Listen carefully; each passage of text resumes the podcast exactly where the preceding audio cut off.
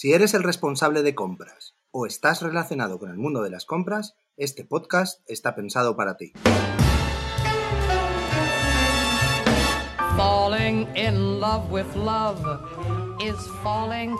Bienvenidos a Jefe de Compras Podcast, el podcast por y para los profesionales de las compras.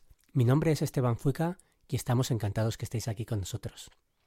Este podcast forma parte de e-commerce Every, empresa especialista en manutención y suministros industriales, con más de 30 tiendas online. Hoy, en Jefe de Compras Podcast, entrevistamos al equipo de diseño de producto y a la jefa de compras en Box Forniture. Box Forniture es una empresa dedicada a la fabricación de muebles 100% sostenibles, donde el diseño eco forma parte del ADN de la empresa. Y esto se tiene en consideración a la hora de efectuar las compras. Para ello, hoy entrevistaremos a María José Escamilla, ingeniera industrial superior, con más de 20 años de experiencia en el sector. Ella es la persona encargada del diseño del producto y de la marca Box, Box Forniture. Y Mar García es la encargada de llevar todo el departamento de compras. Por ello, hoy trataremos la unión de departamentos y cómo trabajan en conjunto para llevar a buen puerto la fabricación y venta de estos productos 100% sostenibles. Muy buenos días, ¿cómo está María José? Pues aquí estamos, preparados. Muy bien, muy bien. Y también tenemos a Mar García, responsable del departamento de compras de Box Furniture o Forniture. ¿Qué tal, Mar? ¿Cómo estás? Bien, aquí estamos, bien. Muy bien, con energía las dos, me imagino, ¿no? Sí, un, un montón, un montón. A tope. Venga, vamos al lío.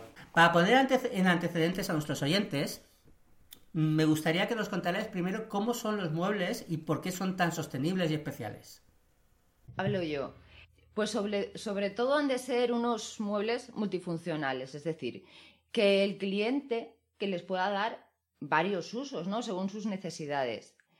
También es obvio, han de ser fáciles de montar, porque se los va a montar él.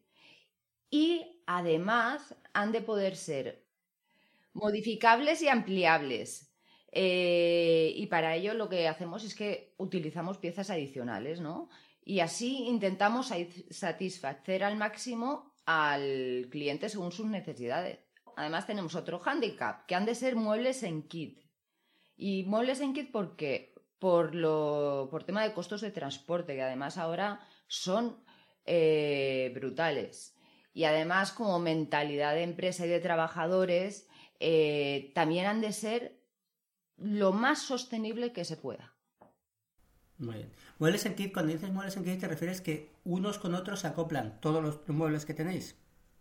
Todos no, todos no, pero sí que se hay muchas piezas que son combinables entre sí. Por eso decimos que pueden ser o modificables o ampliables. Vale. O sea, es decir, buscamos un mueble que el cliente que pueda modificar, ampliar, reparar, eh, para que lo tenga toda su vida. ¿Vale? Es un mueble al que, que le, pues, pues que le coja cariño y pues el día que no lo quiera, pues no pasa nada. Vamos nosotros y se lo recogemos gratis y las piezas o las reutilizamos o las reciclamos. De eso ya nos encargamos nosotros. Bueno, Ahora me gustaría saber cuál es el proceso desde que se tiene la idea de un mueble nuevo hasta que se pone a la venta. Es decir, cómo trabajáis en equipo, el equipo de compras y el de diseño, cómo hacéis, cómo aunáis fuerzas para que salga a buen puerto este producto. Bueno, pues cuando tenemos una idea de, de, un mueble nuevo, realmente participa todo el equipo. O sea, desde oficina técnica, producción, expediciones, y cada uno pues aporta de lo que sabe, ¿no? Puede ver problemas que uno no haya visto, puede aportar mejoras, eh, puede soluciones, economizar lo que es la fabricación. Y entonces de ahí ya sacamos un diseño inicial real, ¿no? ¿Qué hacemos con este diseño? Pues yo me lo dibujo siempre, siempre, siempre en 3D con todas las piezas, hasta, hasta el último tornillo porque es la única forma de ver los problemas y fallos que pueden salir. Entonces, eh, una vez lo tenemos ya bastante mascadito, lo que hacemos es un escandallo inicial, que es un cálculo de costes aproximado, ¿no? Donde pues, se intentan evitar piezas caras o muy complejas. Eh, o poco funcionales. Sí, sí, además teniendo en cuenta que son muebles en kit que luego lo va a montar el cliente. ¿Vale? Y entonces le paso los diseños a Mar para que hable con los proveedores y ya calcule los precios exactos. Muy bien. me, has comentado. Dime. Eh, perdón, perdón, Mar, una preguntita porque me, interesa una cosa, que habéis juntáis todos los departamentos, ¿no? Para la hora de... ¿Cómo hacéis? ¿Vais por turnos? O sea, ¿os juntáis todos en reunión? ¿Hacéis reuniones mensuales? ¿Cómo funciona? Mm, gastamos bastante lo que es el, brainstorming. Muy bien. Para quien no sepa inglés, pues explícale lo que es el brain del cerebro y, la tormenta de... Explica pues lo que es eso. Mm. lluvia de ideas, ¿no? Sería la traducción al castellano. más lluvia de ideas, sí. Básicamente lo que hacemos es que nos reunimos todos y hacemos unos ejercicios de calentamiento que decimos nosotros, ¿no? Ah, interesante. Sí, que son ejercicios destinados a hacer un poco el ridículo para perder la vergüenza, pero que, que además eh, tienen un trasfondo que es abrir la mente. O sea, no solo hacer el ridículo, para eso ya se nos da bien de normal. O sea, también son ejercicios destinados a, a, mm, asustarse. A desencadenar procesos mentales, ¿vale? A liberar los procesos mentales. Entonces, establecemos una serie de parámetros que tiene que cumplir el digamos, el producto objetivo y cada uno aporta ideas. Pero aporta ideas a lo loco, o sea, está prohibido decir el no. y se apuntan absolutamente todas las ideas. Luego las clasificamos, más o menos, y votamos. Y ya, digamos, lo que tenemos es eh, un producto con unos requisitos.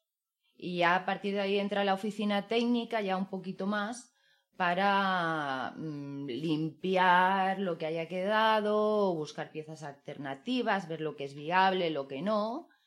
E incluso se puede volver a hacer otra mini reunión con el equipo de decir, bueno, ya tenemos esto, ¿cómo lo veis? ¿Veis algún problema? ¿Se os ocurre algo más? Etcétera, etcétera, etcétera. Mm, muy interesante. Muy bien. Mar, ¿tú que eres la responsable de compras en todo esto? Me gustaría saber dentro del proceso, desde que se tiene la idea hasta que aparece el mueble, bueno, hasta que se pone a la venta, ¿cuál es tu parte en todo esto? ¿Cómo organizas el, trabajo? Pues una vez ya tenemos el diseño medio claro, porque luego después de ver costes y tal, eh, hay cosas que se tienen que volver a modificar porque no son asequibles, no, nos encajan. Eh, pues cuando ya tenemos esa, esa idea, se habla, hablo con los talleres con, el corte láser, el corte en plano, el, la soldadura, el cartón, incluso con la pintura. Entonces nos, nos pasan los precios y con esos precios ya sacamos el precio de coste. ¿Y, después qué pasa? ¿Cuál, es el siguiente paso? Cuando ya tengo los precios de los proveedores, eh, junto con María José sacamos el precio final el precio de coste teniendo en cuenta la mano de obra, el, los gastos generales, de embalaje, de todo. Vale, te juntas con María José, eh, tenéis el precio final y luego ¿qué hacéis con el producto?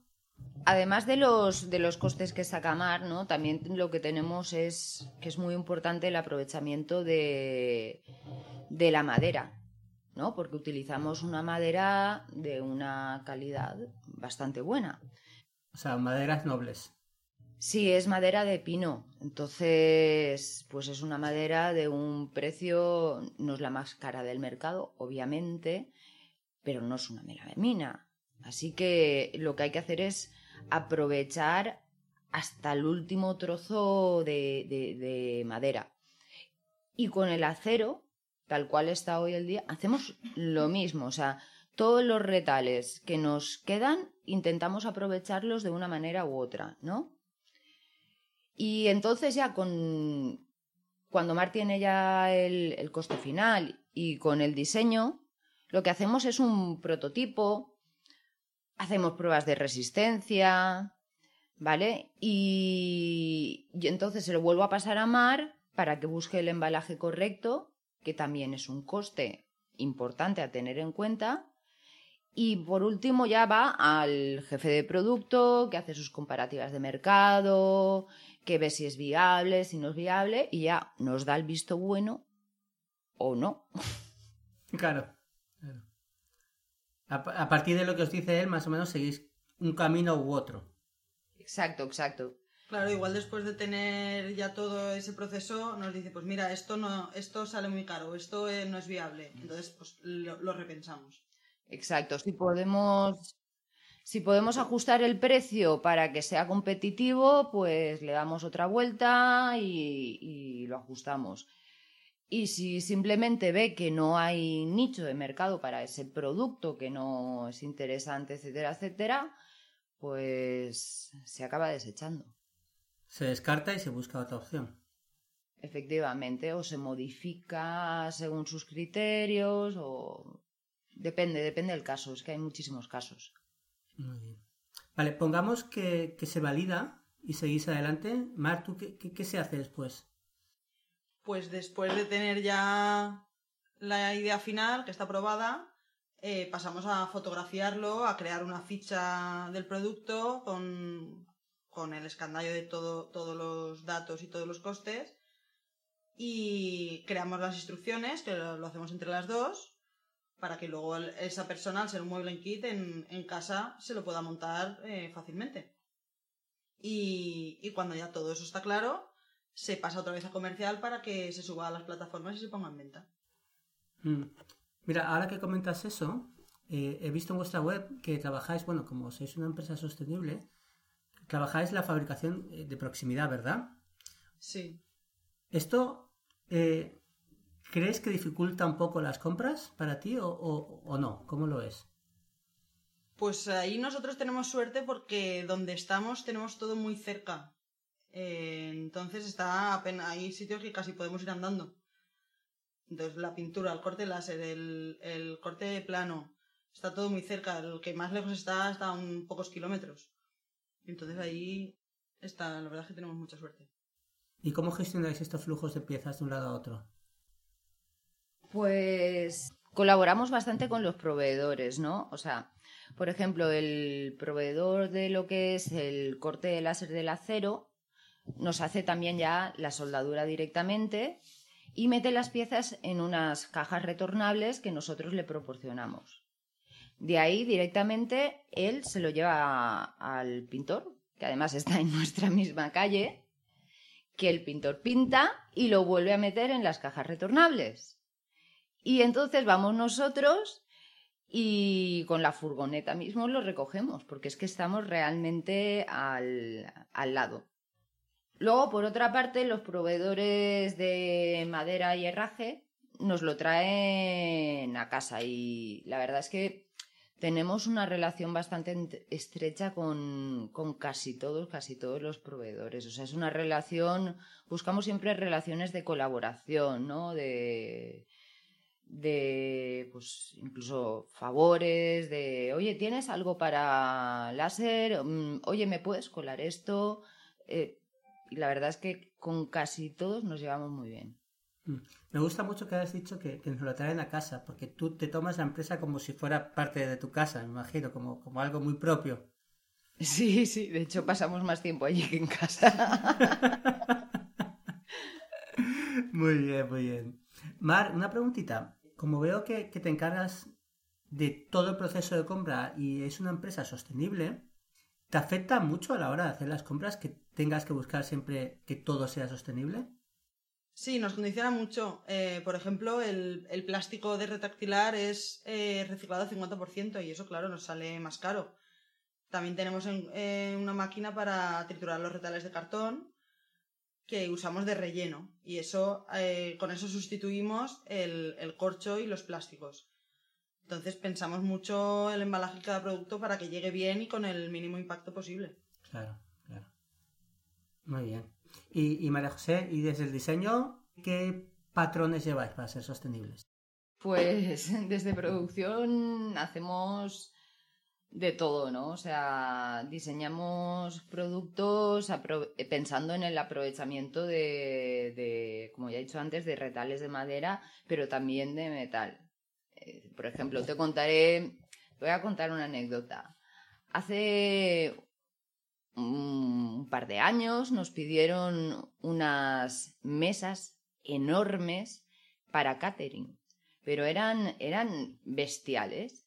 ¿Y qué pasa? Nos sobraba un trozo de madera muy largo, pero bastante estrecho.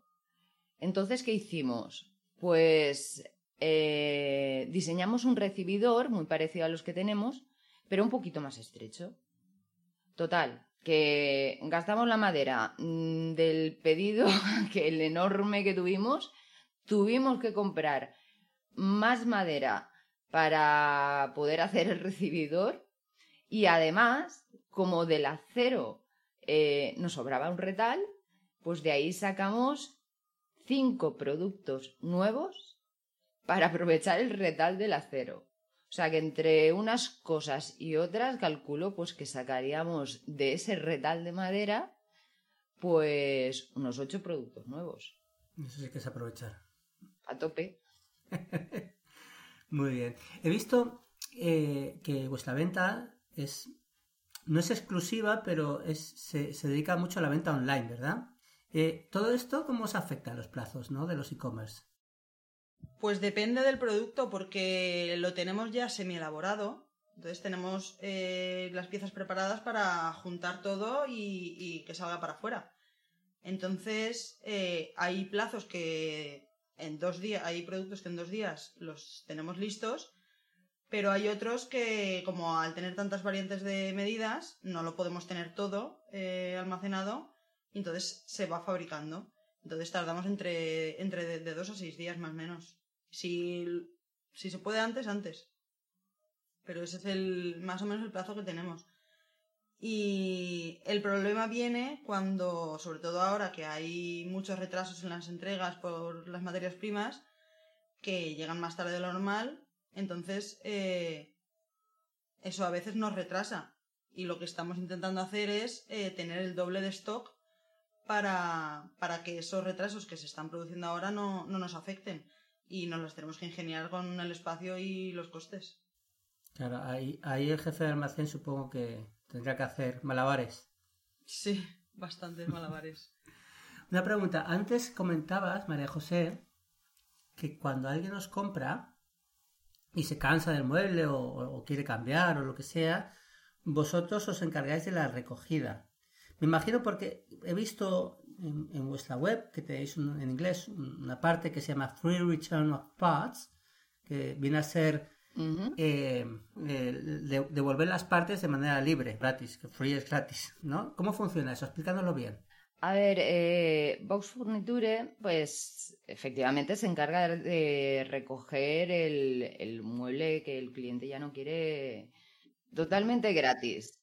Y entonces, ¿qué hacemos? Pues reutilizamos las piezas, ¿no? Por ejemplo, el, acero se puede repintar eh, y la madera se puede, bueno, la madera se pueden hacer mil cosas. Se puede reparar si está dañada, se puede, si, si no, volver a lijar y volver a pintar. Se pueden hacer trozos más pequeños para, para otro tipo de muebles.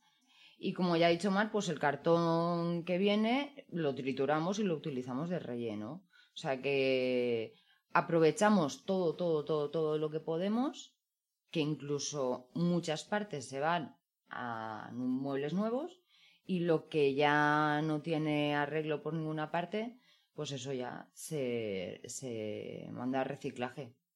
Yo sé que China hoy en día a nivel venta online es muy potente. ¿Cómo, veis la competencia china? A ver, la competencia china ha cambiado mucho, ¿no? Porque China pues ha ido subiendo sus costes, eh, han subido los aranceles, ahora con el petróleo el transporte desde China está carísimo, pero sí que es cierto que cuando te enfrentas a un producto chino, o sea, es horrible, ¿no? Porque visualmente son iguales, y alguna vez hemos hecho una prueba, pero luego coges nuestra caja y su caja y la suya pesa la mitad. Eh, y la madera, eh, por ejemplo, es, es, es malísima. O sea, es un mueble casi siempre de muy baja calidad. Lo que pasa es que, como digo, ahora, digamos, eh, traer de China ya no es tan fácil. Porque ahora estamos, eh, y gran parte de la, escasez, de la escasez de materiales que tenemos, ¿no, Mar? Es, es- es- Sí, es lo que viene de allí. es por eso y por, por las emisiones que las tienen restringidas, Claro. etcétera. Entonces, Yo creo que no, no es tan. China no es tanta competencia nuestra porque eh, al tener más calidad, eso ahora en, este, en estos tiempos se está empezando a valorar más, que las cosas te duren más. A tener más calidad, me imagino que dices vosotros, ¿verdad? Sí, eh, que la, gente empieza a valorar que sus cosas tengan calidad para que les duren, para que la compra que hacen eh, eh, les dure. Entonces, eso juega a favor nuestro, porque, eh, como ha dicho María José, solo con la madera, la de ellos es casi corcho y la nuestra tiene calidad. Les, les va a durar mucho más. Entonces busca, ahora se busca eso, que, que las cosas te duren y, y tengan, tengan más vida. Claro, eso es interesante porque a la larga uno sale ganando cuando compra producto de calidad. Al durarle más en el tiempo y tener un mejor producto, a la larga el gasto es menor. sí, y por otra parte, pues como ya he dicho, nuestros productos están, están muy estudiados. O sea, por ejemplo, los nuestros se puede reparar la madera, tenemos kits de reparación de madera, que si llega el niño y te coge el rotulador, como nos ha pasado alguna vez, y te llama el cliente desesperado porque se ha comprado hoy una pedazo de mesa de dos metros y dice, ¿y ahora qué hago? Y, "Ch, no pasa nada, tranquilo, te mandamos el kit y tú te la arreglas. Incluso hay gente que nos ha pedido kits para cambiar el color de los muebles que ya tiene en casa. Y luego por el, por el hecho ese, ¿no? De que tenemos piezas que se pueden acoplar entre sí. Eh, por ejemplo, te cambias de casa y tienes una estantería gigante y en la nueva casa no te cabe. Pues no pasa nada. Nos pides las barras más cortitas y algún tablerito más cortito, te lo cambias y a volar. Y sale muchísimo más barato que comprar una estantería nueva. O, o al revés, ¿no? O que la quieras ampliar y pidas un módulo más. O sea. O incluso cambiar cajones. No, no, y me, me gusta porque parece que cambias de mueble totalmente, porque si le cambias la forma y le cambias hasta el color, el mismo producto es como si tuvieras un producto nuevo, Sí. tu nueva ubicación, por ejemplo. ¿No? Te cambias de casa y puedes hacerlo más grande o más pequeño y encima Sí, le puedes cambiar el color. Incluso la funcionalidad. Porque, por ejemplo, tú a lo mejor lo has pedido con un estante y luego dices, pues ahora me interesa más tener el estante este, no, no, me, no me va. Mm, prefiero tener dos cajoncitos. Pues le enviamos los, los cajoncitos. O abajo no tenía nada y dice, pues aquí me vendría bien un cajón, como tengo yo en casa, por ejemplo, con ruedas que puedo extraer fácilmente y yo tengo ahí todas las zapatillas. O sea, que entramos en casa y lo primero que hacemos es abrimos el cajón, metemos las zapatillas y seguimos. O sea, es comodísimo. Y en el cajoncito de arriba, que no quisimos estante, pues todos los papeles y todo eso, llaves, todo ahí. Claro. O sea, que podéis elegir y lo podéis cambiar. Por ejemplo, el año que viene, en tu propia casa, eso lo puedes cambiar y a poner otro tipo de Sí, sí, puedo cambiar. el- estante, cajón o lo que quieras. Incluso cajones tenemos de varios tipos, con puertas que se abren, revisteros, eh, cajones vacíos, y son todos Todo eso es encajable. Sí, y son sí, todos puedes encajables. cambiar uno por otro. Es más, incluso tenemos un mueble que puedes coger el de abajo y meterlo en el hueco del medio. Pueden cambiar de tamaño, de forma, de aspecto y de, y de Y- ubicación de la casa. Y, y de- Igual un, un, un recibidor que tenías en la entrada, ahora coges y lo pones de mueble de baño. ¿Qué ha pasado? Una chica eh, cogió el recibidor, un recibidor que vendemos y se lo ha adecuado a ella para poner la, la pila encima. Y lo tiene de mueble de baño. Pues eso está muy bien, es muy interesante. Eh, una preguntita, a- eh, al hacer partícipe a todo el grupo de trabajo, me gustaría saber cuántos sois, porque manejar a, a todo el equipo y que todo el mundo participe, no sé lo difícil que puede llegar a ser. A ver, no, realmente no, no somos tantos, somos siete. O sea, y con siete y las piezas semi elaboradas y todo lo demás y la CNC, eh, lo sacamos todo. Pero sí que es cierto que están súper comprometidos, que si tienen, tenemos un buzón de sugerencias que me, me lo llenan totalmente, eh, opinan mm, de todo, de todo para mejorar, para... Y además nos llevamos todo súper bien, que es, que es fundamental. Se ayudan, colaboran, eh, les dices, oye, que necesito esto, mm, el otro día nos pasó algo, se quedan más rato.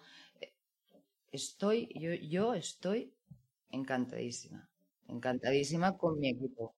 Me están entrando ganas a mí de ir a vuestra cena de empresa. Alguna, algún almuerzo hacemos. Muy bien, chicas. Pues nada, muchas gracias por toda esta información. A ti. A ti. Bueno, Mar, un placer, encantado. Bueno, María José. Nada. Saludo a todos. Vale, de acuerdo. Saludos a todos. Saludos. Le recordamos que este podcast ha sido patrocinado por asistentecompras.com, la app creada para ahorrar tiempo a los jefes de compras. ¿Cómo funciona? Entra en la app y le explica qué está buscando. El asistente personalizado lo buscará y le responderá a su correo electrónico. Ya está disponible en la App Store o en Google Play. Si te ha gustado el episodio de hoy, la mejor forma de agradecérnoslo es dejarnos una bonita review de 5 estrellas en Apple Podcast, iVoox, Spotify o en tu plataforma de podcasting favorita. Y si todavía no te has suscrito a nuestro canal, no olvides hacerlo para no perderte nada de los próximos episodios.